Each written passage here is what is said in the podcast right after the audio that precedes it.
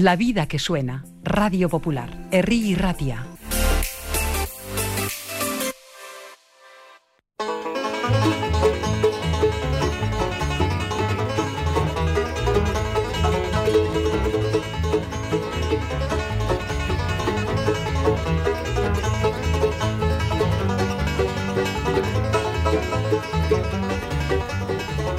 Egunon, Onguietorri, Betty Surekin presente en esta mañana. Kevin Doel, muy buenas.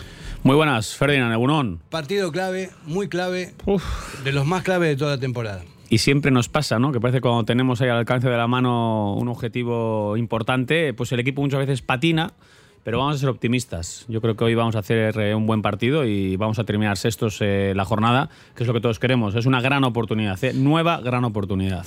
Sí, hoy además vamos a salir con criptomonedas en, en- en la manga del- de la, de la Surigorri, cosa que vamos, yo soy tan viejo y tan antiguo que no tengo ni idea de qué son, ¿no? Los, ya me gustaría tener criptomonedas. suena kriptonita, tú. ¿Tiene que ver con kriptonita? No sé, y ojalá, y que le, al Girona le dé pánico y, y ni se acerquen. ¿Y eso sirve para comprar, para vender y todas estas cosas? Eso sirve para el puro negocio. Sí, ¿no? Es que son monedas como una especie de monedas. Esta- unas monedas raras de las que no manejamos tú y yo. y que tenga que, por ejemplo, si metes la manga ahí con algún escáner, puedes pagarle al árbitro como. Con un QR, Sí, ¿no? fíjate, se puede meter una palanca por ahí también. o un eh, bizum. perfec- perfectamente, peligroso. Un bizum. Bueno, ahora sí, hablando en serio. eh, decía, ¿no? Que el partido es clave.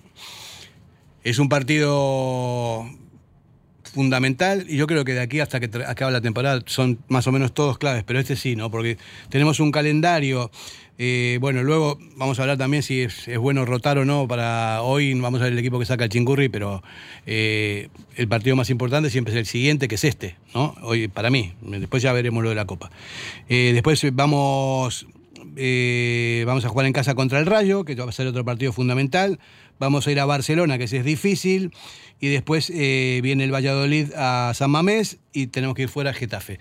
A mí me parece que con este calendario inmediato tenemos muchas posibilidades de insertarnos ya definitivamente en la parte, en la parte noble de la clasificación, en puestos europeos, y de ahí hasta no parar hasta, hasta todo, hasta la final de Copa y todo lo que venga. Ojalá, ¿no? Pero yo estoy contigo. Al final, viendo el calendario, siempre se ven, ¿no? Partidos en teoría asequibles. Pues sí, pues hay que decirlo, porque son partidos en los que en teoría el equipo tiene que sumar, incluso pues ganar, como el de hoy. Son partidos que hay que ganar. Y comentabas, ¿no? Igual tenemos un poco también la mirada puesta en el miércoles. Pues la mejor manera de no poner a mirar en el miércoles es salir con todo, ganar hoy y sobre todo ir con buenas sensaciones. ¿Tú qué crees que va, que va a ser el chingurri? Hoy, Sí, va, hoy va con todo. No se, no se va a guardar nada, ¿no? Yo creo que no. Al final eh, estamos en un momento de temporada que no creo que estemos súper castigados en lo físico. Es verdad que en las últimas jornadas hemos visto al equipo terminando los partidos peor, pero a ver, es que el equipo tiene que estar preparado para jugar dos partidos eh, domingo o miércoles, de la importancia que tienen. Estamos, eh, vamos a entrar en marzo el miércoles. Yo creo que todavía no estamos en un momento tan tan complicado como hacer tantas rotaciones. Insisto, la mejor manera de afrontar el partido el miércoles, ganar hoy y salir con todo. Sí, yo estoy de acuerdo, pero también, no sé, estoy un poco preocupado porque eh, hoy es importante. Por supuesto que es importante ganar. Yo creo que se puede ganar con solvencia, aunque nos dieron, en el partido de ida nos dieron un baño importante. Eh, pero hoy se, se debe ganar, ¿no? Pero hay, hay que ver también. Espero que no se lesione nadie para el miércoles y que esté todo. Que es más importante llegar a la final de Copa que un partido de liga en medio, en medio de temporada. Y eso en el subconsciente del jugador a veces yo creo que no es fácil de, de controlar. A ver, tú evidentemente cuando arranca el partido estás pensando en el ahora, en el balón que estás disputando y no piensas en el miércoles. Pero no es tan fácil muchas veces. Al final, eh, incluso si el partido ha placido, pues igual vemos cambios, igual vamos ya viendo rotaciones de cara a ese partido el miércoles, porque nos jugamos la temporada. Yo, eh, en el lugar del chingurri, yo te digo lo que haría. Yo no, no sacaría todo lo mejor de entrada. Igual sí para la segunda parte si las cosas se, se, se tuercen, ¿no? Pero dejaría algunos jugadores claves como para... El miércoles está dentro de tres días y es, me parece que es un partido fundamental. Y tienes para- opciones para hacer un equipo súper competitivo porque juega alguno menos habitual. Es que Ernesto tiene armas para poder hacer un 11 súper competitivo y que jueguen un rato quizá otros que están acostumbrados a jugarlo todo. Aitor Salinas, muy buenas. ¿Qué tal? Opa, Unón. ¿Cómo ves tú esta, esta indecisión entre qué hacemos, rotamos o no? Salir con todo. La indecisión es nuestra. Supongo que el, el chingurri ya lo tiene claro, pero bueno. Hombre, es una oportunidad también de esas que habitualmente se nos suele presentar en la temporada en la que bueno, rivales del entorno de la clasificación van fallando y ganando a priori un partido del calendario en el que confías en poder imponerte y sacar los tres puntos, te puede también impulsar a volver a engancharte, a sentarte en la sexta plaza y, ¿por qué no?, pues también mirar, mirar más adelante. Por lo tanto, a priori también es un partido importante en el contexto de la temporada y respecto a los objetivos de la temporada. Y bueno, el equipo una temporada en la que en principio estás jugando un partido por semana, como habéis comentado, yo creo que tienes recursos para afrontar ambos partidos como dos, dos, no dos finales, pero sí dos partidos muy importantes que te van a marcar lo que puede, dónde vas a estar en la temporada y a qué vas a aspirar. Y yo creo que el equipo tiene recursos para, para jugar ambos con, todo. Sí, porque por más que haya titulares eh, ya fijos, ¿no? También hay fondo de armario. Hay vamos, hay, yo creo que en todos los puestos se pueden se puede cambiar sin ningún tipo de problema, ¿no? Tranquilamente, y se ha demostrado esta temporada además que hay jugadores que pueden eh, tranquilamente estar un rato y, ser de muchísimo nivel. Es que yo creo que algo que hemos ganado esta temporada es esa profundidad de banquillo. O sea, yo miro la plantilla y otras temporadas eh, mirabas y decías, ¿y ahora quién saco? No, no, es que ahora tienes gente esperando que puede ser titular tranquilamente. Y sigo diciendo que es súper importante en lo anímico. Ya no solo por hoy terminar sextos, que también, pero ir a Pamplona habiendo ganado hoy, con la sensación de que estamos bien, de que hemos ganado, y vas con otro tipo de motivación que la van a tener los jugadores, pase lo que pase, pero creo que es súper importante el tema moral, ¿eh? de hoy ganar y ir a Navarra con todas las de la ley. Sí, si piensas en quién saco, yo, por ejemplo, lo sacaría a Owen. ¿Cómo estás, Owen Doyle? ¿Qué tal? Bien. ¿Qué vamos a hacer hoy? Eh, ganar. Sí, ¿por, cuántos, ¿por cuántos bacalaos? 2-1. ¿2-1? Bueno, a eso hemos venido. Vamos a, estar atentos. ¿eh? Después ya te, te, lo voy a recordar. ¿eh? ¿Tu Aita por dónde anda? Ahora se incorpora. Sí. Bebé, sí. Se le, ha quedado la tostada quemada y ha, tardado un poquito más de ser de casa. ¿Hacemos multa por llegar tarde? No, no, no, hoy no.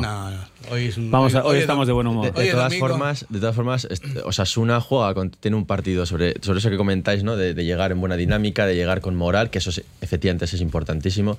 Tiene un partido, tiene un hueso en Sevilla, en el Sánchez Pijuán. Además, Sevilla, los Sevilla Osasuna siempre son de pelea y siempre, siempre pasan cosas. Y un partido muy complicado. Y a las 9 de la noche, que también tienen menos tiempo para descansar, que esas cosas parece que no han ido hasta Sevilla, hay que volver, igual es un resultado malo. A ver, que todo influye, ¿eh? Todo influye. Sí, ah, Pero vienen en avión, ¿no? no, creo que a trote, a trote viene. Y si lo hace mal, igual se manda a trote. Bueno, vamos a recordar el WhatsApp si estáis despiertos a estas horas, si queréis entrar en, en antena 688-893-635. Eh, Mandanos un WhatsApp y comentamos. Vamos igual de Donostia, o sea, de Valencia han venido corriendo los hipuchis, ¿eh? porque ayer la prepararon. Ayer se vistieron un poco de atleti. Ayer hicieron la típica de vamos a Mestalla, que está hundido el, eh, Valencia y tracatrá. Pero este año en Athletic muchos decían, no, equipo aspirina. Fuimos a Mestalla y ganamos, en Copa y en Liga. Bueno, más que los guipuchis, los realistas. que hay mucho aguipuchi atletisale también, de los nuestros, así que son los de la Real. Bueno, con este Sasca vamos a publicar. Radio Popular, R. Ratia, 100.4 FM y 900 Onda Media.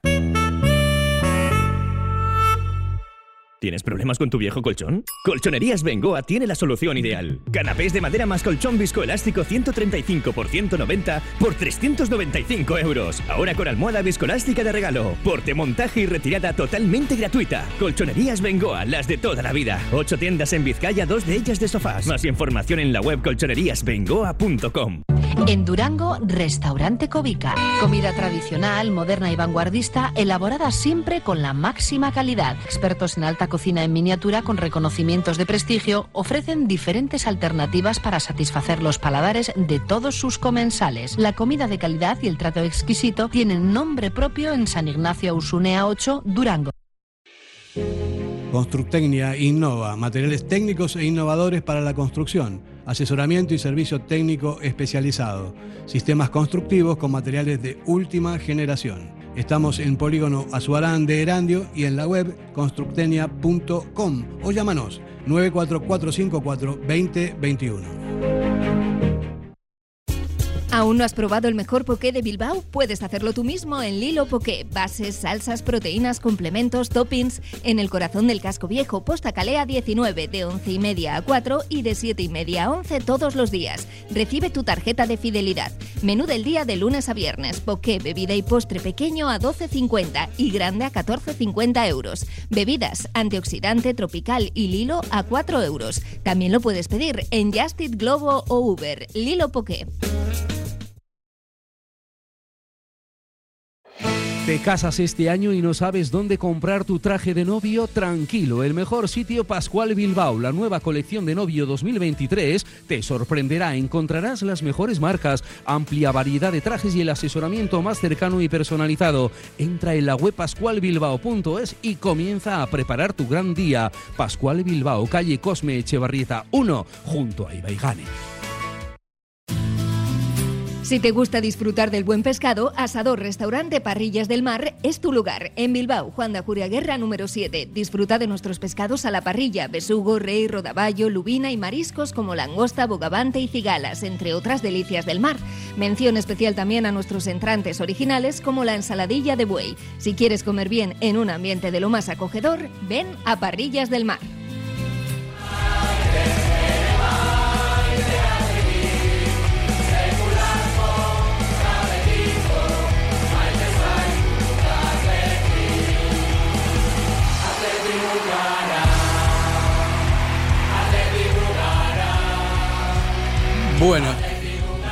Athletic Cúcara ya creo que está despejada la incógnita de la portería. Yo creo que el Chingurri ya se decidió porque va a jugar Simón. Eh, está por ver cuál fue el motivo de, de jugar el otro día, ¿no? Bueno, ya lo dijo, ¿eh?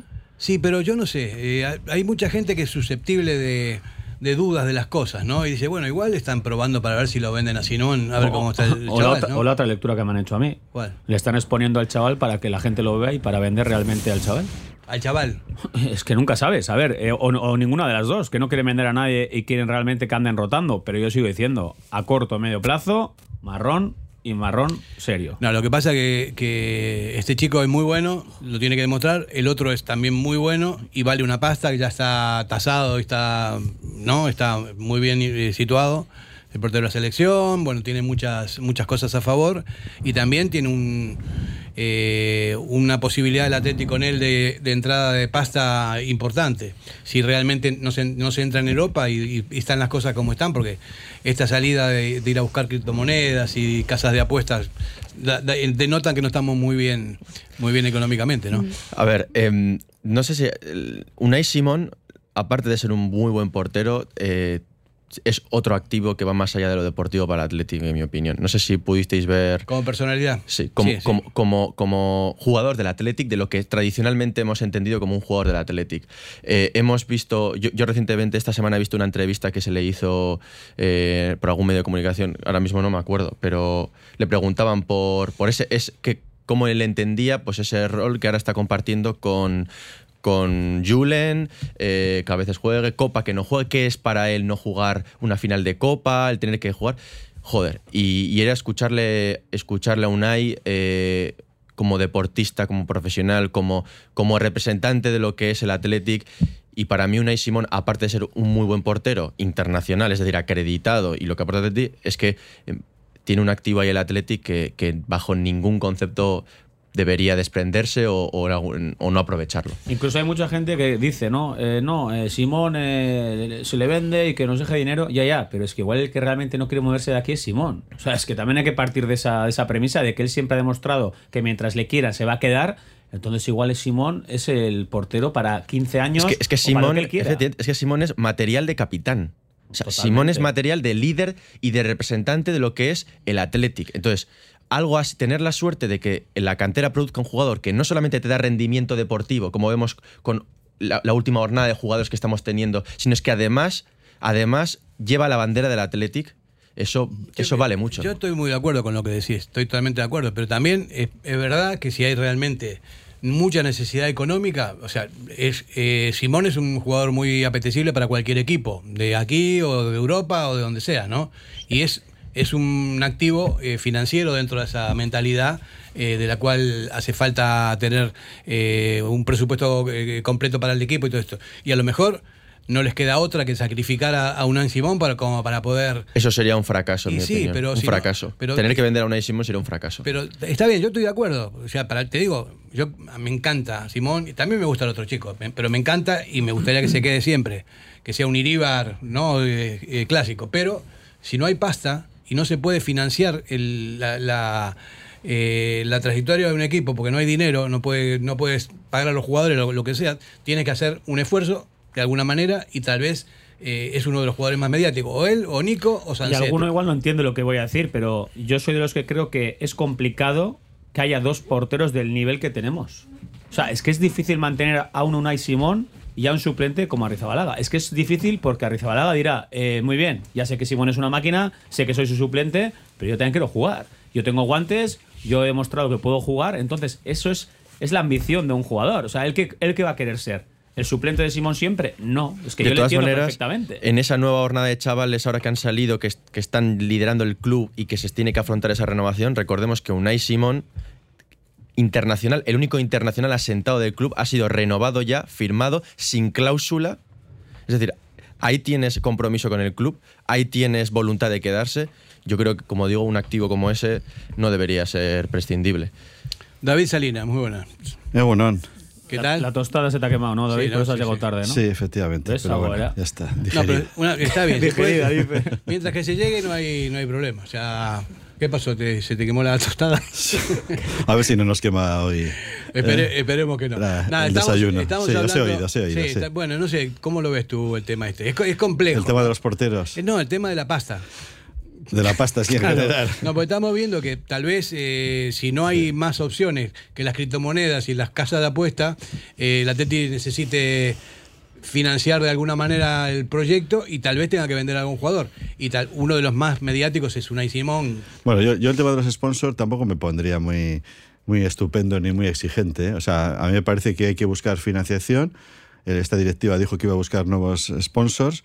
Ha buscado cuatro. ¿Eh? Ya nos dirán las cantidades exactas, pero a mí me parece muy bien. Mientras sean entidades que sean legales en actividades que lo sean, a mí no me importa que sea de, No, de- te- ni de criptomonedas, ni Yo de, me quejo ni de porque no casas sé de lo que- apuestas. no A mí- sé a lo mí que son las no- No, me criptomonedas. pongo tan estupendo. Yo ni, yo ni sé muy bien, pero, pero vamos, son empresas legales que están extendidas en el mundo del deporte Y que traen dinero al club. que traen dinero al club y si nos ponemos ya así y empezamos a, a eliminar sectores y, y queremos que solamente aparezca, pues yo que sé, una- un, un asador de aquí de, de nuestro pueblo ah, poniendo dinero, pues que bien, estaría estupendo que lo pusiera, pero, pero me parece financiación que para el club es estupenda. David, estoy Está- contigo. está está tenemos sea en la manga, sea en la parte trasera, sea en el hombro, da la camiseta, me da igual. Me da la sensación de que estamos con la piel muy fina. ¿eh? Yo también noto el ambiente Sí. de que todo empezó manchar la camiseta. Fue Petronor, fue Euskadi, Ah. fue tal.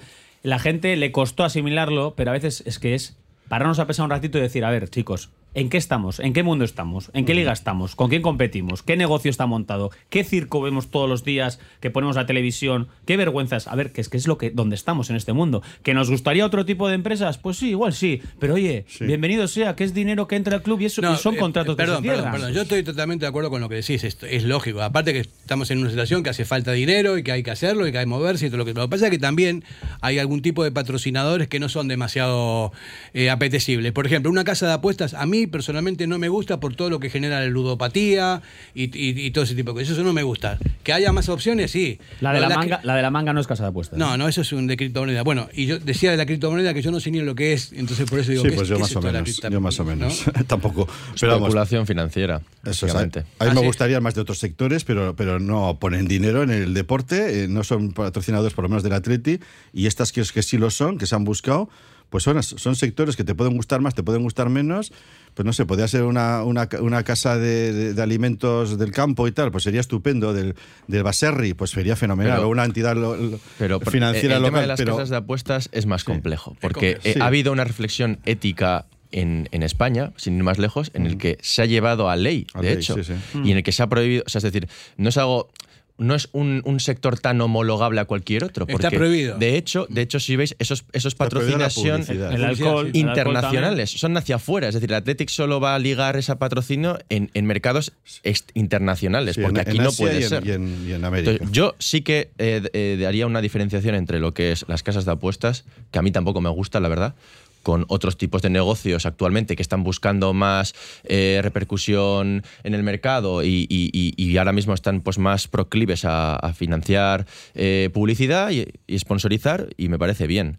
Las casas de apuestas ya lo veo diferente. Pero si hay que acudir a esos, también tengamos en cuenta que es porque otros sectores que nos, que nos otros- gustaría opciones, que claro. aparecieran no ponen la financiación necesaria. Por lo tanto, si lo que a ti te gustaría, lo- lo- los sectores con los que más te ves más reflejados, no encuentras esa financiación porque no ponen el dinero, te ves forzado a acudir a otras fuentes. Y en Por cuanto eso- a los sponsors, quiero decir una cosa rápida. Tengo la sensación de que Uriarte y compañía tenían unas metas muy ambiciosas y creo que se han dado cuenta una vez de entrar y realmente ver lo que hay dentro y cómo se gestiona todo, que es más complicado de lo que parecía. Porque ellos tenían unas miras, unos objetivos, unas cifras que poco a poco lo están consiguiendo también. Oye, hay que decirlo, que ya están cogiendo Sí, sí, pasta. sí, sí, sí, sí, sí, sí. Oye, y eso es también eh, de, de ensalzar. Pero creo que se están dando cuenta que es todo, todo, cuando digo todo, mucho más complicado de lo que parecía. Ahora la pregunta es, ¿no? Eh, si van a buscar casas de apuestas para poder eh, financiar cosas, debe estar como muy complicado conseguir publicidad. Claro.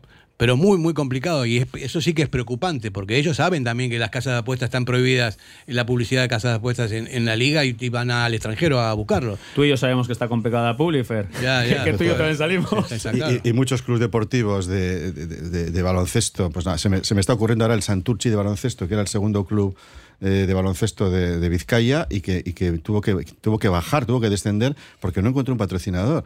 Y, estamos hablando de, pueblos como, el, como Santurchi, que es el mío, o como otros que tienen mucha, mucha actividad, pero hay que reconocer que es muy difícil que se destine dinero al, al deporte y que haya patrocinios importantes. Entonces yo, mientras sean sectores que son legales, el de las casas de apuestas, bueno, es legal, el sector es, es legal, son, son legales. Otra cosa es que hay una ley que dice que la publicidad en el deporte, en el Estado español, pues no, no está permitida. Pero como se ha buscado la- lo que llama la re- regional sponsor, es decir, que efectivamente cuando el Atleti se vea en Asia y en América aparezcan estos patrocinadores, no aquí. Me parece que es enteramente legal. Yo no creo que es un sector que se le, que se le pueda. A mí no me gustan las apuestas, ya lo digo, ni participo, pero que no es que se le pueda tampoco vituperar y, y me parece estupendo. Lo de las criptomonedas, pues lo mismo. Y, y- y lo de la y lo de la operadora rumana, pues también hay quien dice, no, es que es de Rumanía. ¿Y qué pasa? El Digi, ¿no? Que es la, la- vamos a decir el nombre, porque va a poner dinero y va a estar en la camiseta, en la parte de atrás del Atleti. Pues me parece estupendo. Año, año y medio, Ya ¿no? está. Me parece Ya estupendo. está. Año y medio, está también el Cádiz en otros equipos. Y a mí me parece muy bien. Pero lo que me extraña es que no nos digan cuánta pasta les dan. De Bueno, momento, bueno, no, no- bueno, de sí, momento sí, se más dijo. adelante lo van a Bueno, decir. se dijo cuatro, si no recuerdo mal, 4,7 millones el otro día en la presentación del viernes que se habían conseguido Sí, ya. sí, pero te digo, a luego mí- el día siguiente, el sábado, anunciaron lo de la empresa esta que tiene Sí, muchos pero, números. pero se refiere pero cada- cada es. El otro sponsor. día estuvimos en el Sí. desayuno y le preguntaron, pues, eh, de, de esto cuánto es? 400.000. Sí, pero te digo individualmente. Leí, leí yo, ¿eh? No, Leí. pero no, no sé si lo dijeron claramente. Luego en la asamblea de compromisarios os dirán todos los datos, todo tal. Están dejándolo para más adelante. Sí, sí, sí. Pero a veces eh, me da tan la sensación de que nos falta un poquito de información de cuánto es. Pues XXX. Que lo digan. No sé. Sí, bueno, no sé. eh, yo leí, eh, escuché el, el vídeo de presentación y luego leí en la prensa, en los medios, y se habló de cuatro- 400.000, 400.000 euros en, en el tema de Di- Digi. Digi es una empresa de telecomunicaciones, eh, vamos, perfec- perfectamente, que además se está expandiendo en la liga, En la porque liga hay varios patrocina equipos, varios equipos, creo que al Cádiz, al Español. Por lo tanto, pues, pues si aporta, me parece perfecto. Sí. Pues así está el fútbol. Aquí tenemos en Radio Popular a Fernando Menicó que puede patrocinar perfectamente cualquier, cualquier proyecto del Atleti, pero bueno. está Seguro mirando- que le llamaron, ¿eh? Seguramente le habrán dicho, pero bueno, tiene muchos compromisos. eh, Y mucho, y mucho dinero también, porque gana- encima gana apuestas. Hablando de apuestas, a mí me ha ganado una apuesta, Sí. porque yo dije que iba a jugar hoy Julen y me aposté con él algo. Y, y- Algo lo- dice, pero dinos qué. Pues una, una cerveza, Ah, ¿no? vale, vale. somos muy modestos. La prohibida- Y lo primero que le he dicho al entrar es que vaya pensando dónde y, y- y cuál y qué marca quiere. Apuestas de alcohol, me ¿no? ha ganado. prohibido también el alcohol. Sin alcohol, una cerveza sin alcohol, por supuesto. Bueno, vamos a, vamos a cambiar de tercio y vamos a meternos ya de lleno en, el- en la previa del partido, porque es, decíamos antes, David, que es un partido muy importante, es clave, muy, muy clave. Eh, nos han ayudado los resultados, eh, ¿no? También, que es importante también. Sí, ha sido buenos resultados, salvo la victoria del Betis. Sí, es que fue un escándalo. Joder, el Betis es de traca, partido, ¿eh? Pero esca- escandaloso. O sea, de verdad. O sea, tú eres eh, en ese momento, eh, te pitan esas cosas y ¿qué haces? ¿Te vas del campo? Es que es de, de verdad, ya vale. ¿eh? Lo del tema del arbitraje. Y no, es, no es estar siempre el mismo discurso. Pero es que es un poquito de, por favor, un poco de sentido común, un poco de hacer las cosas La con un criterio la expulsión- La normal. expulsión ayer del, del. Atlético- de Correa del Atlético Madrid, la verdad es que fue una cosa. Pero bueno. Ahí siempre tendemos a decir que se favorece a los mismos, ¿no? Ahí están las estadísticas y ahí podríamos hablar mucho de la historia de, de- de la competición. Pero desde luego al Elche, que está que prácticamente está desahuciado, el, el arbitra- el arbitraje del otro día la, vamos, la- la- la ha rematado, ¿no? ¿Qué le pitaron? Tres, cuatro, uno fallaron, ¿no? Uno falló el Betis. Eh, eh, Borja el Panda, falló un penalti. Sí, y luego le pitaron otro más, que es el, fue el 2-3 que metió. Y otro William- más. William Y el José. 2-3 viene de una falta que pitan, que, se, que hace un teatro terrible el jugador del Betis, que ni le dan la cara, pita falta y al de 20 segundos encima les marcan el, el tercero. Y luego la expulsión del jugador de leche también es alucinante porque el- rebasa el balón, le toca, le, le pega un poquito en el brazo que lo tiene pegado en la parte de atrás así y lo echa. Y a un jugador del Betis que hizo exactamente lo mismo, Claro. nada, le hacía, le hacía que no, que no. Y que no. nosotros, sin ser aficionados del Elche, que con todos los respetos al Elche, ni fu ni fa, o sea, pues bueno, están ahí abajo porque se lo han ganado y no ganan partidos. Pero claro, tú te pones en la situación de esos jugadores, hoy se han levantado a la mañana después de hacer un partidazo ayer cuando estaban desahuciados, es que es que es de traca, o sea, es que es que no se puede permitir esas cosas. Y, y luego es que hay datos que son, son, eh, son escalofriantes. O sea, o sea, es increíble que en la Liga Española se, se expulsen a noventa y tantos jugadores y en las mismas jornadas en, la Premier a, a 15. No sé los números exactos, pero es algo exagerado. Que el rasero Entonces, está algo está pasando en la Liga Española con el arbitraje, en, en expulsiones, en, en penaltis, en penaltitos que se están pitando. O sea, es que estamos, está- esto es una locura. Que La- está pasando algo con el arbitraje español, eso está clarísimo. Está pasando algo, algo está muy claro. negro, muy negreiro. Algo, algo muy negreiro está pasando porque es que no puede ser. O sea, ya no es que beneficien a algunos, que, que se benefician. ¿Viste el penalti es, otro es que al Barça es un arbitraje distinto al resto de Europa. Es distinto al resto de Europa. ¿Viste el, resto del mundo. el penalti que le pitan mundo, al sí. Barça el otro día en Europa League contra el Manchester? ¿Os acordáis? El penalti. No me viene a la O cabeza sea, la a jugada. ver, le, le engancha así un poquito el brazo, pero nada, dentro del área, le pone la mano y se deja caer y pita penalti. Para mí esos penaltis en este fútbol moderno, y siempre digo lo mismo, hasta en el Mundial yo vi penaltis que, me- que eso, no, eso no es penalti en la vida, que esto es deporte de contacto. Y ahora, claro, encima, si pones a cámara lenta, paras el frame, es que todos son penaltis. Entonces, estamos perdiendo ya perspectiva hasta de qué es un penalti. Sí, sí, sí. O sea, yo ya te digo, yo soy del fútbol de, de verdad, de contacto. Un penalti es pena máxima. Tiene que haber una buena galleta, clarísima. A mí estos Y las, penaltis y las de expulsiones broma, lo mismo. Las expulsiones joder. tienen que ser amarillas o La de rojas el otro día muy era claras. naranja, ¿eh? Sí, Contra Atlético sí, de Madrid. sí, sí, sí, No, sí. que, que están pasando cosas así en la Liga Española es, es- es obvio, es evidente, porque está- estamos comparando con otras ligas que no es igual. ¿no? Yo creo que en ninguna parte del mundo es igual que expulsen tantos jugadores y piden tantas cosas. ¿no? Pero también eh, tienen un margen con el VAR, con el otro, no sé qué, como para eh, poder gestionar el resultado del partido. No quiero ser mal pensado, pero, Ah, pero depende de cómo- eh, vamos, pero hay cosas que son que son muy sospechosas. Muy eh, llamativas. muy llamativas, ¿no? Sin entrar en detalles, sin que, citar a nadie. No, y entraría- pero y entraríamos- Por sentido común, ¿no? Yo creo que hay cosas que no. Y entraríamos en el debate recurrente de quién tiene que estar en esa labor, quién tiene que estar en un sitio, por qué están en el mismo ley van rulando y entre, entre bomberos no se pisan la manguera. es que es el discurso de siempre. Pero hasta que no quieran realmente hacer las cosas bien, pues seguiremos viendo estas jornadas tan entretenidas para algunos. Yo te digo, con el tema este de la tecnología, eh, veo un partido de tenis y veo que la pelota pega justo en la línea. Ojo de halcón. ojo de halcón. ¿Y por qué no meten un ojo de halcón también en el campo? ¿Qué pasa? ¿Que no se puede meter un ojo de halcón eh, para el fuera de juego y para todas estas cosas? Yo creo que sí. Bueno, ya hay esa, Pero no- esa tecnología no- que, que- que nos la enseñan. Para el fuera de juego, el Para- VAR. Sí, Sí, pero- normalmente el fuera de juego pero- suele ser lo más El VAR es matemático, automático, lo más objetivo. no es sí. interpretativo. El O sea, otro para el fuera de juego me refiero. ¿Viste, viste ese baloncesto que los árbitros se les oye lo que dicen en la final de Copa? Fue una maravilla. O sea, yo estuve viendo al árbitro y qué show, cómo les indicaba, cómo les decía a los jugadores. A mí me, me encantaría volver a oír al árbitro lo que dice. ¿Por qué no ponen esos micrófonos famosos? ¿Por qué no? A ver, sé que es un poquito arriesgado, pero también es, daría mucho más naturalidad al juego. Eh, Se vería realmente cómo hablan, cómo les tratan. Esas diferencias que dicen los jugadores que hay entre una camiseta y otra, Sí. que existen. Y hay unos casos que son de traca. Por supuesto.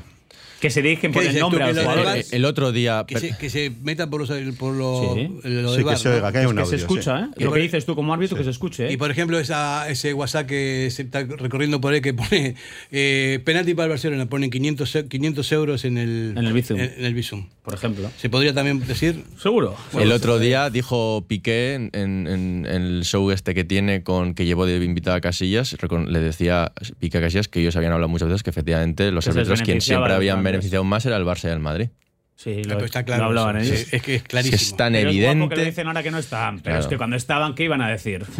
que se dan cuenta ellos también que tienen ventajas arbitrales. Sí, pues es no lo van a decir, pero lo Es saben. Y increíble. cuando estás pagando un millón de euros a un pavo que te hace informes, pues tú me dirás. No, y esto no es de ahora, esto es de siempre. Mira, eh, también estuve viendo el, el otro día un, un vídeo con, con el gran Jos, ¿no? Ah, sí, sí, sí, sí. sí, sí, sí. Quejándose en un partido contra el. Barcelona, que unas entradas, unas faltas, escupitajos, eh, eh, toque le escupe la cara a uno jugador del Atleti, el otro que le. Ese vídeo es magia pura. El famoso penalti de Iraizoz a. ¿A quién fue? ¿A Henry puede ser? Cuando le da Ah, con, que la, le con la bota en la la cara. cara Sí, a Iraizoz, sí, que sí, casi sí. le rompe la nariz En y el pita penalti. Sí, sí, sí, Bueno, sí, ese sí, tipo sí. de cosas han pasado siempre, ¿no? Siempre. Y ahora, con la tecnología que se supone que es más difícil que pasen, me parece que están, están de todas maneras, están siempre más o menos en la misma línea. Hay equipos en que le pitan un penalti y otros que no, ¿no? Y el VAR también está, está ahí pendiente de lo que pase, por supuesto que compinchado con todo el equipo arbitral. Incluso cuando asignan al. Por ejemplo, estamos aquí cuatro árbitros y yo decido que tú pitas al Barça, tú pitas al Madrid y ellos dicen que es por el nivel. Ya, pero ¿cómo se mide el nivel de un árbitro? En función de cuántos. Vale, sí se puede medir. Pero quizá tú contra el Barça y el Madrid tienes unos números que, bueno, que no son tan polémicos y te ponga ese. No, no. Si sois árbitros profesionales, vamos rulando. Y si hace falta sorteo puro y duro, estáis Sí, preparados eh, todos. Hemos pa' pasado varias fases, me acuerdo cu- en la época aquella de las recusaciones, que cada equipo podía recusar un árbitro. Eh, Aquello se pasó, pero luego se pasó a la designación directa a dedo. Pues para este partido es mejor este Claro. árbitro. Y eso obviamente tampoco es justo. Eso condiciona. Porque- efectivamente, porque los, los buenos árbitros, ¿por qué tienen que estar con, con los...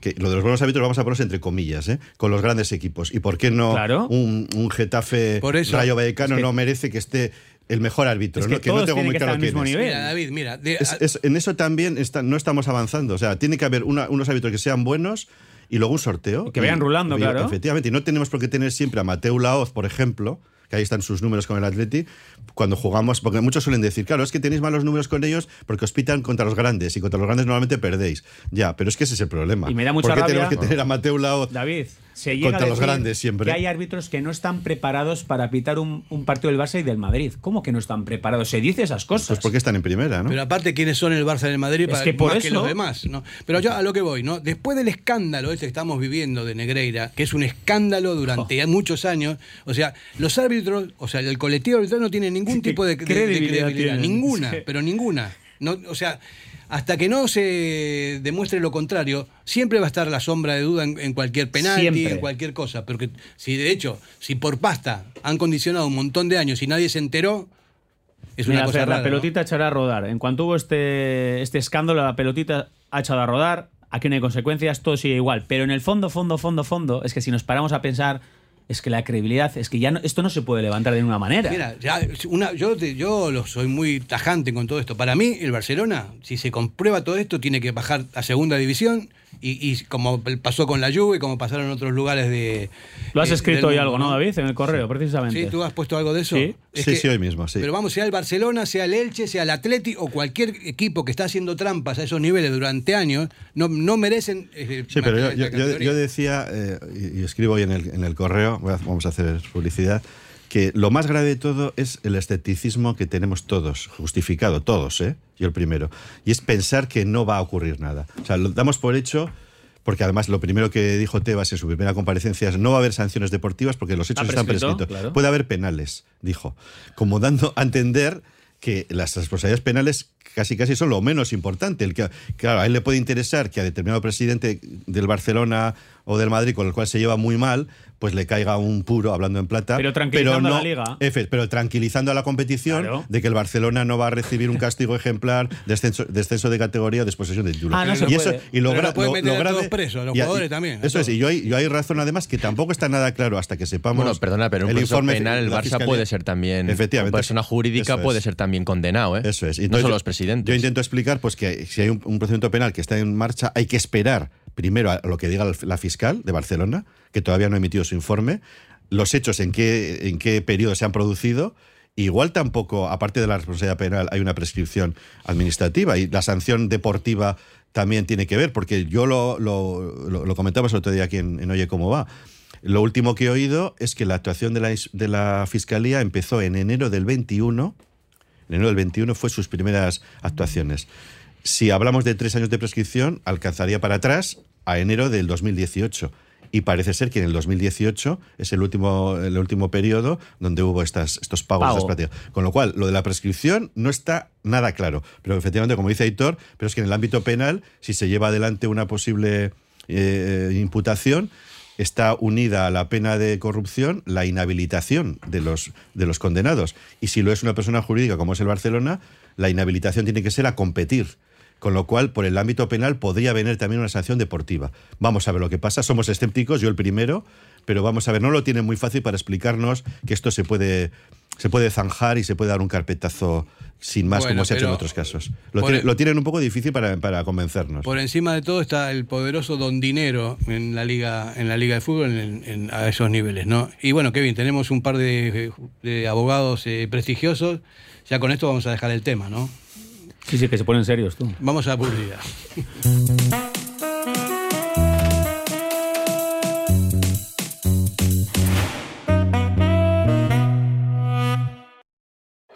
¿Te casas este año y no sabes dónde comprar tu traje de novio? Tranquilo, el mejor sitio Pascual Bilbao, la nueva colección de novio 2023 te sorprenderá. Encontrarás las mejores marcas, amplia variedad de trajes y el asesoramiento más cercano y personalizado.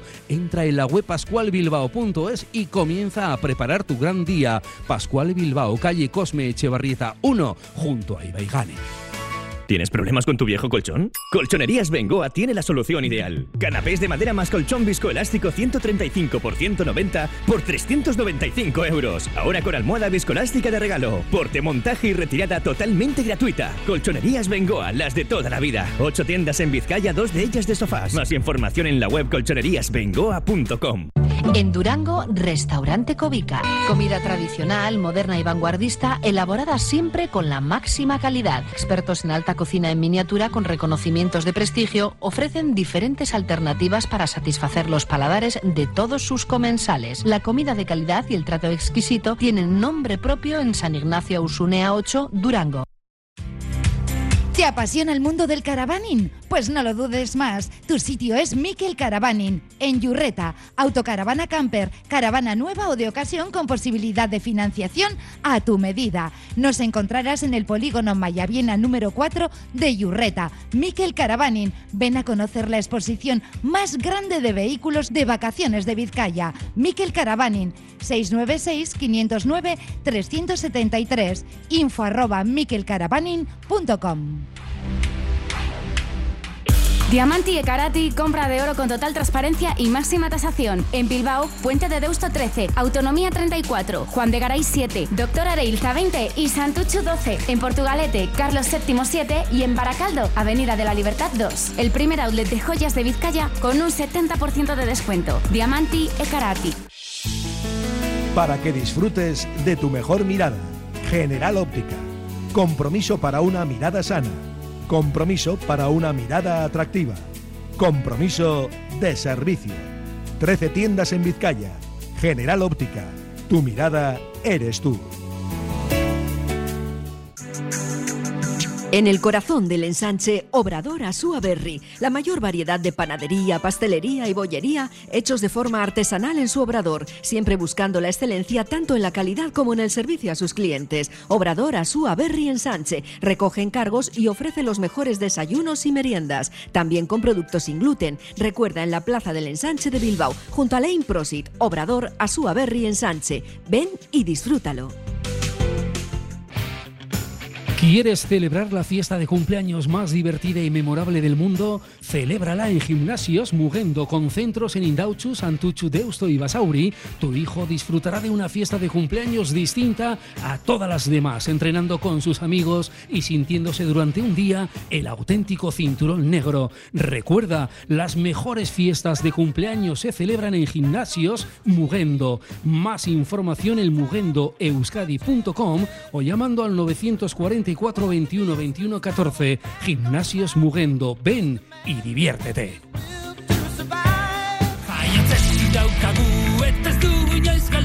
Atletik sentimendu bata gure Zazpiak zuri gorri Herri bat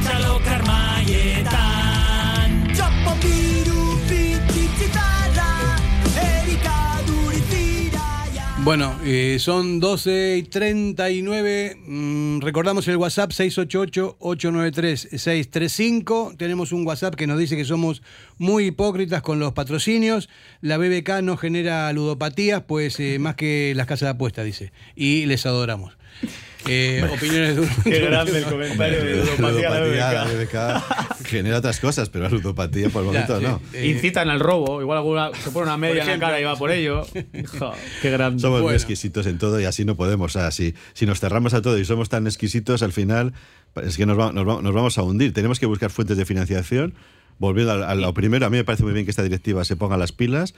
Ahora 4,7 se ha llegado a, no sé, a 6, a 7 y hasta los 30 millones esos de déficit. Que yo sigo insistiendo, no me quiero poner pesado, pero a pesar de lo que han escrito conspicuos economistas, el Athletic no tiene un déficit estructural. No es cierto. Porque eso que debemos todos los años, ahora 33 millones, lo vamos a pagar con la hucha. Y la hucha no es una cosa que ha venido en un platillo volante. La hucha es sea que el el, dinero que dinero vino de no- los, de perdón, los perdón, jugadores que salieron pagando las cláusulas. Luego, salida de jugadores. Perdón, una Siempre pregunta. es lo El mismo. Atleti tiene dinero como para no tener que vender a nadie por más que no se No, clasifique. no, no Europa? digo eso, no Ah, digo eso. Digo que no existe un déficit estructural porque siempre que ha habido un dinero que no se puede cubrir con el, vamos a decir, con los ingresos ordinarios, se ha vendido a un jugador o se ha marchado. Se ha marchado pagando la cláusula y este dinero nos ha posibilitado seguir viviendo. Entonces, si tenemos un déficit, ¿cómo lo estamos pagando? Con la hucha. ¿Qué es la hucha? El dinero que vinieron de, los, de las salidas de Javi Martínez, Herrera, eh, Kepa, etcétera. Luego, si nos, si nos comemos la hucha ¿eh? y no generamos esos 30, 33, 33 millones, ¿qué tendremos que hacer? Pues lo mismo que hizo Pero- pero- eh, José Julián Lerchundi con Alcorta, con Aduriz, eh, Maco, etcétera. O sea, vender jugadores. O sea, no existe, y es lo que hacen todos los equipos, no existe un déficit estructural específico del Atleti, sino que ha tenido que, sa- que sacar jugadores voluntariamente o obligadamente, entre comillas, porque a veces decimos, "Jo, es que nos han llevado jugadores pagando la cláusula. Pero muchas directivas han, han visto el cielo con eso, ¿eh? han dicho aleluya, con que nos lleven, nos paguen una cláusula de treinta y tantos millones, porque eso me va, eso me va a salvar los números rojos. Son ingresos extra- comerciales extraordinarios. La idea es que con ingresos ordinarios, es decir, con la- es decir, no tener que de- eh, prescindir de tus activos con, relacionados con la explotación de tu negocio, no tener que venderlos, desprenderte de ellos, sino que que con la propia actividad, es decir, con ingresos ordinarios, seas capaz de un equilibrio, de un equilibrio económico y financiero, que no tengas que poner en el mercado los activos que tú explotas para llevar a cabo tu actividad. Efectivamente, y eso es lo que esta directiva dice. Ahí están, ahí están padre hijo, Quiere ¿eh? sacar los 30 millones de, por vía de patrocinios, por vía de bajada de gastos y subida de ingresos, como todas las directivas que en el Atlético han sido. Estas conversaciones pero si no llegan, son- pero, son si, desayunando, ¿no? pero si no llegan los 33 millones que habrá que hacer, pues no sé, por ejemplo, Unai Simón. Vamos a meter el dedo en el ojo. Unai Simón Agur, por Eh, ejemplo. está bien Lo que ha que- pasado siempre en el Atleti. Está bien que conversen padre e hijo de... Yo con mi hijo no puedo eh, conversar de dinero porque no tenemos un duro. ninguno Oye, de dos, para hablamos- conversar de dinero no hay que hablamos- tener- no hay que tenerlo, ¿eh? No, es que lo veo tan lejos ya que no. Hablamos de Por otras cierto, cosas. el otro día John Uriarte, al término del desayuno con la prensa, bueno, desayuno, empezó a las 12, eh, le preguntaron, eh, ¿tiene el Athletic músculo económico para afrontar las renovaciones de Nico Williams y Ollán Sanzet? Sí. Y contestó, sí. Sí. Y luego Sí, dijo, pero depende de lo que pidan. Claro, como diciendo, claro, sí, pero... Tampoco dijo Tengo nada. músculo, pero no... Hombre, yo, ah, yo también tengo músculo. Yo y todos. Pero bueno, depende de lo que, te- lo que me pidas. Oye, 100 euros ya te puedo Por- dar. porque el primo, el primo no hay que hacer. Se te piró, bueno. Owen se ha ido pasaba mes corriendo, dice que me espera allí. Es, es lo mismo que de Moncayola, que ha salido estos días. Pues hubo un candidato que dijo que si él ganaba iba a pagar los 20, 20 millones de cláusula, 22 millones de Moncayola. Pero Uriarte, que es el que ganó, dijo no. Pero no porque no tengamos el dinero, sino porque no es, no es pagable, Sí, y a- no vale Y a Moncayola, como Porque le no puso vale en eso. Pamplona, tú a la altura a- le tiró ahí a los leones. Imagínate Sí, porque había un acuerdo. situación. Porque tuvo un acuerdo con el Está candidato. jugando de lateral ahora. Era jugando de lateral derecho. sí. Anda bien, ¿eh? A mí me gusta. Anda bien. La, la- la realidad, en mi opinión, es que, y, y yo también como socio, lo que quiero es que la junta directiva encuentre un modelo de gestión y económico que implique que sea solvente como tal y sea, y, sea y, y- y no obligue a desprenderse de tus propios activos. Es decir, una situación financiera que sea solvente. Eso es lo que y quieren tendrás, ellos también, y tendrás ¿eh? que ajustar, tendrás que ajustar tu gasto, tendrás que ajustar a- de tal forma que no tengas, no te veas obligado a desprenderte de tus activos que se relacionan con tu negocio, que es jugar a fútbol, es decir, tus jugadores. Entonces, tener que eh, un modelo de negocio que sea estable, que sea solvente y que genere suficientes ingresos. Aitor, pero ¿cómo se consigue eso? Esa es, la, esa es la piedra filosofal de todas las directivas. Claro. Están en ello. Y- Un y a plan, este hay en que mi dar- opinión, bastante A esta ambicioso. directiva hay que darle confianza y que busque patrocinios y yo no me metería con eso, no haría sangre con que viene el dinero de una casa, etcétera, etcétera, cuando son entidades legales y sectores legales. Con lo cual, adelante esta directiva y vamos a, vamos a confiar en su gestión. Yo desde luego confío. No, yo también, y bueno, y para terminar con el tema este, vamos a entrar a hablar de fútbol, que quedan un cuarto de hora nada más, y tenemos que hablar del, del Girona, que viene de golear a la Almería, y que, 6-2. bueno, que ojo, eh, ojo. Pero bueno, antes de eso, digo que estoy de acuerdo con lo que decís. Es más, si hay que ponerle nombre a San Mamés, le pondría también un nombre a San Mamés. La- por ejemplo, San Mamés, la catedral. es, un, es un patrocinio, ¿no? ¿Y quién pone la pasta de la catedral? iglesia. Una, cafe- Ah, la iglesia, una cafetería que se llame así. por ejemplo, o algo así. Pero sí, si hay que hacerlo, se hace. Porque estamos, la verdad que vivimos en un mundo que es el que es, nos guste o no, y hay que adaptarse porque si no te mueres. Claro, y luego encima queremos que se queden los mejores. Queremos eh, que no suban las cuotas de socios. Eh, queremos todo, pero queremos seguir siendo ¿no? Eh, diferentes. Oye, pues es lo que hay. ¿Sabes lo que quiero yo? lo que hay. ¿Sabes lo que quiero yo? Hablar del Girona. ¿Es posible? Venga, va, dale. Vamos a hablar del Girona, vamos. Eh, seis, ¿no? Al- 6-2. 6-2. Almería. A la Almería. Uno de los mejores equipos en casa, pero de los peores fuera de casa. Eso es lo que, como hoy juegan en San Mamés, me parece que es Claro. un plus para, para nosotros, ¿no? Eh, ¿Os gusta Michel a vosotros? Me encanta. Sí, porque este he hecho los dientes en Vallecas con el Rey Vallecano. Luego ha seguido allí Iraola en una gran labor. Y. eh, Guruceta. Estamos- los sí. Williams en las bandas. Nos están pasando, nos están chivando, nos No. están chivando, Vamos a. Ah, Nico descansa. nos están chivando aquí la, la alineación de los equipos. Eh, después vamos a, a entrar en eso. Una vez que, que terminemos de, de hablar del Girona, vamos a hablar de la Bueno, pues el. Girona es un equipo que juega muy, muy ofensivo. En casa, eh, efectivamente, gusta cómo juega. Tiene laterales que suben mucho, pero que defienden mal. Fuera de casa solamente han conseguido seis puntos, una victoria en Elche y tres empates.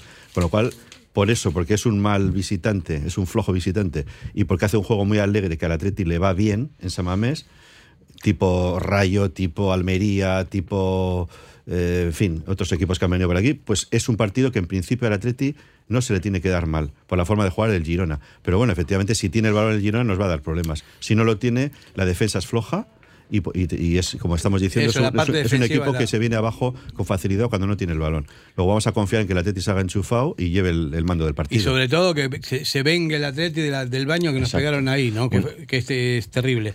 Hay, quiero eh, hacer un comentario de un espectador, de un aficionado del Girona, que lo saqué por ahí buscando información, que, eh, que ponía en un, en un chat así anónimo, que decía, la forma de jugar del Girona empezó todo empezó con Pablo Machín, con los famosos 4-5-1, donde atacaban 5 y defendían 5.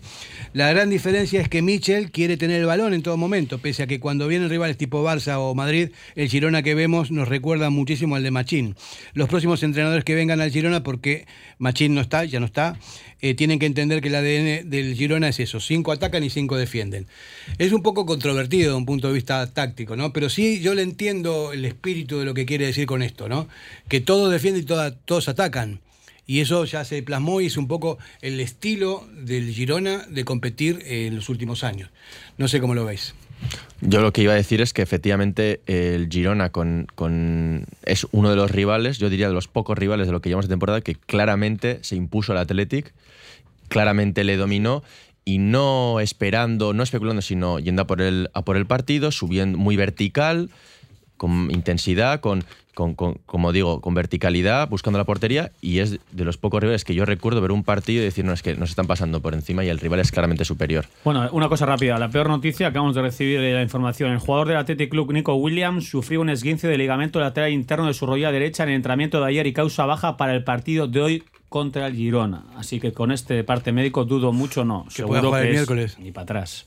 Bueno, es una mala Por eso no le veíamos en el 11, que lo tenemos también, claro. Vamos a, di, di el 11, Kevin. Venga, pues vamos con el 11. En la portería estará Unai Simón, pareja centrales Geray y Paredes, lateral derecho Oscar de Marcos, lateral izquierdo Yuri Berchiche. Hasta ahí todo bien. Como Centro del campo para Vesga y Sanzet, de enganche por delante Iker Muniain, banda derecha Iñaki Williams, banda izquierda Alex Berenguer y arriba en la punta de ataque Guru Z. Bueno. Pues bueno, pues, pues una Nos pena. hemos quedado fríos con de Nico, de yo por lo sí. menos. Sobre todo pensando en el miércoles. Sí. Sí, Pero sí. bueno, pues Berenguer tendrá que volver a dar nivel. Yo pensaba que Berenguer hoy no iba a jugar le iba a reservar para Pamplona. Por el bueno, tema de ser Navarro, jugar no allí. Eso es. Bueno, tenemos varios. El propio Muniain también suele salir muy.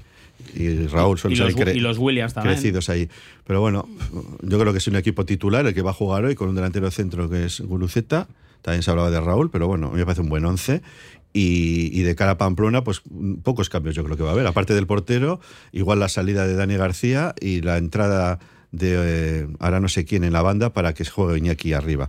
Esos tres, lo hablábamos el otro día, esos tres cambios para Pamplona, cuatro como Iñaki mucho. arriba el miércoles. Sí, sí, sí. Claro. Sí, Guruceta. sí. O sea, vamos a ver, igual si hoy Uruceta mete, mete tres bacalaos, no sé quién va a jugar arriba, segu- seguramente sería él, ¿no? Pero bueno, eso habrá que, espere- que esperar. A mí no me preocupa mucho lo de Nico, la verdad. Yo creo que es un gran jugador, eh, que es un jugador que todavía le falta también, que tiene que aprender algunas, algunas cosas de, de los partidos, que eh, es muy hábil, muy, muy hábil, es muy buen jugador, pero también tiene mm, le falta experiencia. Entonces, para mí no es una no es una baja determinante como podría haber pues- sido pues- otro. Pues sabes que. No, po- porque, sobre sobre todo porque Berenguer es un buen jugador también. Y antes de que estuviese Nico, también el Atleti funcionaba bien a esos niveles y todo lo demás. No, por supuesto que Berenguer es un gran jugador y nos tiene que dar ese esparpajo, ese desborde, calidad, tiene gol. O sea, para mí es un jugador destacable, o sea, sobre todo arriba. Pero lamentablemente yo sigo diciendo que tenemos excesiva dependencia de Nico Williams. O sea, este equipo vive de Nico Williams Yo no, en no ataque. estoy, no estoy de acuerdo. Oh, pues yo cada vez que juega el Atleti y le veo a Nico en, en la banda derecha, es como que siempre están buscándole, siempre le están eh, esperando. Los rivales también le encima, no, es que le marcan entre dos o tres, le estamos eh, eh, metiendo ahí, arrinconando en la banda. Y para mí es porque realmente el equipo sí depende mucho de, de- de- de- de los momentos de inspiración que tiene este jugador, que es diferencial. Yo no sé, yo no, no estoy muy de acuerdo, ¿no? O sea, a mí me gusta. Me gustaría que jugase más suelto, que no esté enclaustrado en la banda, ¿no? Ahí sí que creo que podría dar más cosas. Pero ahora es previsible, o sea, ahora los, los equipos rivales ya lo conocen, ya lo, lo marcan de a dos o así, hacen, hacen unas coberturas y no se está yendo tampoco eh, como al principio, ¿no? Antes, cuando no lo conocían, eh, era un fenómeno. O sea, se iba, se iba y bueno, decíamos, tenemos aquí un, un extremo para, para toda la vida. Hoy en día no es así. Eh, tácticamente me parece que le faltan cosas, que no, que no, que no, no acierta bien a veces en los pases. Hay cosas que no. Sí, que- pero estando de acuerdo con lo que dices, Fer, ¿no te la sensación que aún así este equipo depende mucho de Nico a la hora de, de todo el bajo ofensivo? Siempre los equipos dependen de los mejores jugadores que tengan, ¿no? Y él es uno de los mejores. Eh, Es claro, ¿por qué? Porque al final, cuando en la pizarra se igualan los equipos, no hay soluciones eh, tácticas, tienes un jugador que va, va a romper, que va a encarar y que él solo puede fabricar una jugada con ese desequilibrio. tiene espacio, sí. Y eso hay pocos jugadores eh, en el Atleti y también, y también en general que son capaces de solamente con su habilidad individual generar desequilibrios en el juego. No, aparte es rápido, aparte es muy veloz también. Eso es- otro plus que tiene, ¿no? Pero bueno, pero no, no nos olvidemos que es un chaval todavía, que tiene que aprender mucho, que tiene que. La cabeza también la tiene que tener bien, bien puesta. Hay, algunas actitudes que a mí no me gustan personalmente. Yo no sé si intuyo cosas, pero no. Me parece que está demasiado. eh, se vino arriba y me da, me da la impresión. Y eso no es bueno para los jugadores jóvenes. No es bueno. Tienen. Sí. Primero están los Sí, sí, veteranos, sí, sí. que son los que marcan las pautas en los, en los vestuarios. Le dicen, chaval, tú eres muy bueno, pero tú haz lo que tienes que hacer. ¿no? Sí, pero sí es cierto que ahora estamos jugando mucho con él. O sea, los balones siempre acaban en su banda, en la derecha normalmente, y, de- y dependemos de él. Que, tenemos otros jugadores como Berenguer y su propio hermano para jugar en, en bandas, pues sí, y hoy lo, hoy lo veremos si, si se enchufa Berenguer. Pero bueno, a mí sí me preocupa que, que la baja sea larga, ¿eh? porque no sé, creo que le- he oído que sería un esguince, un esguince de ligamento así, ¿no? Lo de Pamplona muy difícil en tres días No, también. no, lo de Pamplona. Imposible, ¿no? Imposible. Si lo es que un esguince en el, en el ligamento. Bueno, Tenemos la suerte de que la vuelta está. Hay bastante tiempo entre ida y vuelta. Y además son dos rivales, tanto el, el Girona hoy como el eh, como los Asuna el miércoles, que no tienen muy, gran- muy buenos laterales. Y por ejemplo, del Girona, pues se dice que los dos laterales eh, esto atacan, lo decíamos antes, atacan y defienden mal. Con lo cual hoy sí es muy importante quienes juegan las bandas y que les busquen las cosquillas. Y en Pamplona, pues sí está jugando Moncayola de lateral porque los dos titulares laterales derechos parece que están lesionados y tal. Con lo cual ahí es donde también se le pueden buscar las cosquillas a Osasuna el miércoles. Con lo cual que no esté Nico sí es un, es un problema. La verdad es que es una mala noticia. Y la mala noticia es, a ver, no mala noticia, pero a ver, que Girona llega eh, pues eh, muy tranquilo, con una goleada ante el Almería. mucho que ganar, poco que perder, saben que viene a un campo difícil, te puede venir sin esa presión, que cuando uno juega con esa tranquilidad, pues muchas veces se suelta, eh, no está tan atenazado. Entonces, el Girona a mí me gusta como equipo, porque le- lo que le he visto jugar es un equipo que dentro de sus posibilidades propone y bastante, genera peligro, eh, es un equipo encima que llega con mucha gente. Vamos a ver, el entrenador me gusta, o sea, Miche creo que está haciendo temporadas buenísimas a día de hoy a nivel nacional de entrenadores que hay, ¿eh? Eh, para mí es de los más eh, atractivos, sin profundizar mucho en él, o sea que tampoco le, le sigo tanto, ¿eh? pero me gusta, me gusta como entrenador y, y el Almería, o sea, y el Girona vendrá, pues eso, a, a disfrutar de hoy. Aquí tenemos un WhatsApp que nos mandan en tres partes. Dice, nunca habrá gestión sostenible si los jugadores te quieren expoliar. Eh, dos, no es que dependamos de Nico, es que marca la diferencia. Y tres, pregunta, ¿el Barça dependía de Messi? Que no sé qué, qué contestarle.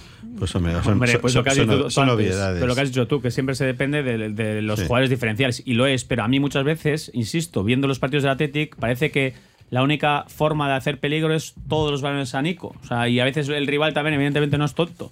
Entonces, a mí me preocupa muchas veces el exceso de dependencia que hay de su talento y de sus momentos de inspiración, porque es irregular, ¿eh? Tampoco es un jugador constante. O sea, puede estar desaparecido 85 minutos y prepararla en una. Pero esos son los jugadores realmente que tienen talento. Y, y luego tiene una cosa también, eh, Nico, que yo también estoy de acuerdo con Fer, hay cosas que tiene que pulir incluso en aptitud. Estoy de acuerdo con lo que dices. Que también tendrá mucho que ver con esa irrupción mundialista y que está ahora con novias para renovar, etcétera. Pero a mí una cosa que me gusta de Nico es que es valiente. Eh, es valiente, eh, que se me entienda lo que voy a decir, ¿eh? es más valiente que su hermano, en el sentido de que sabe entrar al choque, le entran, le entran a veces dos y le entran de muy, de muy mala manera, pero mete el pie. Y si os acordáis del golazo que metió eh, en Valencia, fue, ya sé. Sí. Eso fue, eso fue meter el pie cuando le, le- le venían a segarle y a pesar de todo metió la puntera y metió el gol. Ojalá, ojalá su hermano Iñaki en esos balones que hay que, que hay que, hay que hay que romper la- el balón en el área y tuviese esa actitud que tiene su hermano. Mira, yo le voy a decir al, al- al- al que nos está escribiendo eh, mi eh, opinión acerca de esto, ¿no? Pone, marca la diferencia. Es diferente, es mejor que muchos de la plantilla, o igual es el mejor de todos en, po- en potencial, ¿no? Pero yo lo, que, lo estoy diciendo como un padre le puede decir a su hijo, ¿no? Tú eres muy bueno, pero tienes que, primero tienes que centrarte, primero tienes que saber lo que hay que hacer, no te lo tienes que creer de, de entrada porque acaba de llegar, que eres un chaval todavía, eso es lo que yo creo que, que pasa con Nico, ¿no? ¿Que es diferente? Sí, claro, a mí es muy bueno, para mí es mejor que el hermano. Es tan rápido como Iñaki y tiene todo el mundo por delante, ¿no? Iñaki también es un gran jugador, nos dio muchísimos años de muchas alegrías y es- un tipo ejemplar también que no fallaba nunca, eso está bien, ¿no? Yo creo que Iñaki... Que no fallaba nunca en jugar. No fallaba, no, que jugaba siempre. Ah, sí, eso- vale. eso es, no, no, fallar, fallaba. No, pero Iñaki, estoy seguro que Iñaki lo, lo- lo asesora y debe tener conversaciones profundas con Nico, con su hermano. ¿eh? Por cierto, Fer, otra de la noticia. Herrera, Íñigo Martínez se quedan fuera de la convocatoria. Y si miramos al banquillo, también hay que decirlo que si yo antes hablaba de profundidad, profundidad de banquillo, pues hoy, hoy, precisamente hoy, sí que he hecho un poco en falta jugadores en el banquillo, porque voy a leer el banquillo. Aguirre Zabala, Vencedor, Iru, Zárraga, Morcillo, Capa, Dani García, Raúl García, Lecu y Valenciaga. Claro, que no estén Íñigo Martínez y Herrera, pues se nota, Sí, de, evidentemente, de ¿no? ese banquillo prácticamente el 60-70% no cuentan nada. Nada. El 70% de ese banquillo. Totalmente de acuerdo. Yo, yo quiero contestar sobre uno de los WhatsApps, efectivamente, sobre lo que eh, comenta del modelo sostenible y, y ahí cómo participan los jugadores cuando te quieren expoliar, esa era la expresión. Efectivamente, eh, para poder tener un modelo sostenible tienes que evaluar eh, cuáles son tus posibilidades y a dónde puedes llegar y dónde no. Entonces, en el contexto de una renovación, si ves que uno de los jugadores exige algo que se, que se sale dentro de tus posibilidades para mantener ese modelo sostenible, pues efectivamente pues tendrás que plantarte. Igual estamos viendo ahora un caso actual, ¿no? Como con Íñigo, tal vez, eh, efectivamente. Pero eso es diferente a tener que vender tener que vender jugadores, desprenderte de jugadores de los que no quieres desprenderte, que tienen contrato en vigor, que los puedes explotar actualmente, eso es que el modelo no es sostenible, porque tienes que desprenderte de activos que tienes actualmente y que son parte de tu negocio para poder cuadrar las cuentas. Eso es que no hay sostenibilidad. Para, que, para que sea sostenible, efectivamente, tal vez se tengan que tomar decisiones cuando, cuando en el momento de la renovación, es decir, no, yo esto no puedo afrontar porque si me comprometo con esta renovación tendré que más tarde vender jugadores que no quiero. Entonces, esas son decisiones estratégicas que yo creo que esta Junta ya, ya ha adoptado, porque estamos viendo ciertas negociaciones, aún así, aunque estemos leyendo en ciertos medios de comunicación decir que es que no se están presentando ofertas, que, se- que no se quiere renovar, tal vez venga de una decisión estratégica de decir, para que el modelo sea sostenible, no podemos afrontar estas renovaciones, que es muy distinto a vender jugadores. Es verdad, nos queda un minutito, ya poco más que para meter el grito sagrado. Hay, hay alguna cosita más que pone este oyente. Y cuando decía el Barça dependía de Messi, dice, es un, no sé si habla de Messi o está hablando de otra cosa, porque ahí está todo mezclado. Es, es un sinvergüenza para lo bueno y para lo malo. Muy de acuerdo. Después pone model- modular la actitud hará crecer, igual está hablando de Nico, ¿no? Y mantenerse en la élite, efectivamente. Eh, Nico es, eh, es un gran jugador, es nuestro afortunadamente, Y ojalá tiene todo el, el futuro por Y delante. es más, yo creo que va a renovar. Yo creo que sí. Eh, El, pero- el ascendiente familiar le va, le va a mover a, a renovar. Eh, y, esperemos y- una cosa que tenemos que que darnos cuenta: si hoy ganamos, le superamos al Rayo, que perdió en Cádiz. Sí, sí, sí. En la, sexta, en la sexta plaza, y ese es el objetivo. Yo creo que la sexta plaza es la plaza que va a estar en, en competición. Vamos a ver lo que hace por detrás eh, Villarreal y, y el propio Sasuna, pero hay que ganar hoy sí o sí. Siempre que ganar sí o sí, pero hoy más que nunca y el miércoles más que hoy todavía. pero bueno, vamos a despedirnos con el grito sagrado que nos A ver, ¿eh? Owen, Owen, ponte a gritar con nosotros. Venga, Newcastle, Aupa Atleti, sí. vamos. Aupa Atleti. Y nos vamos todos para San Mamés. Una, dos, dos y tres. ¡Aupa Atleti!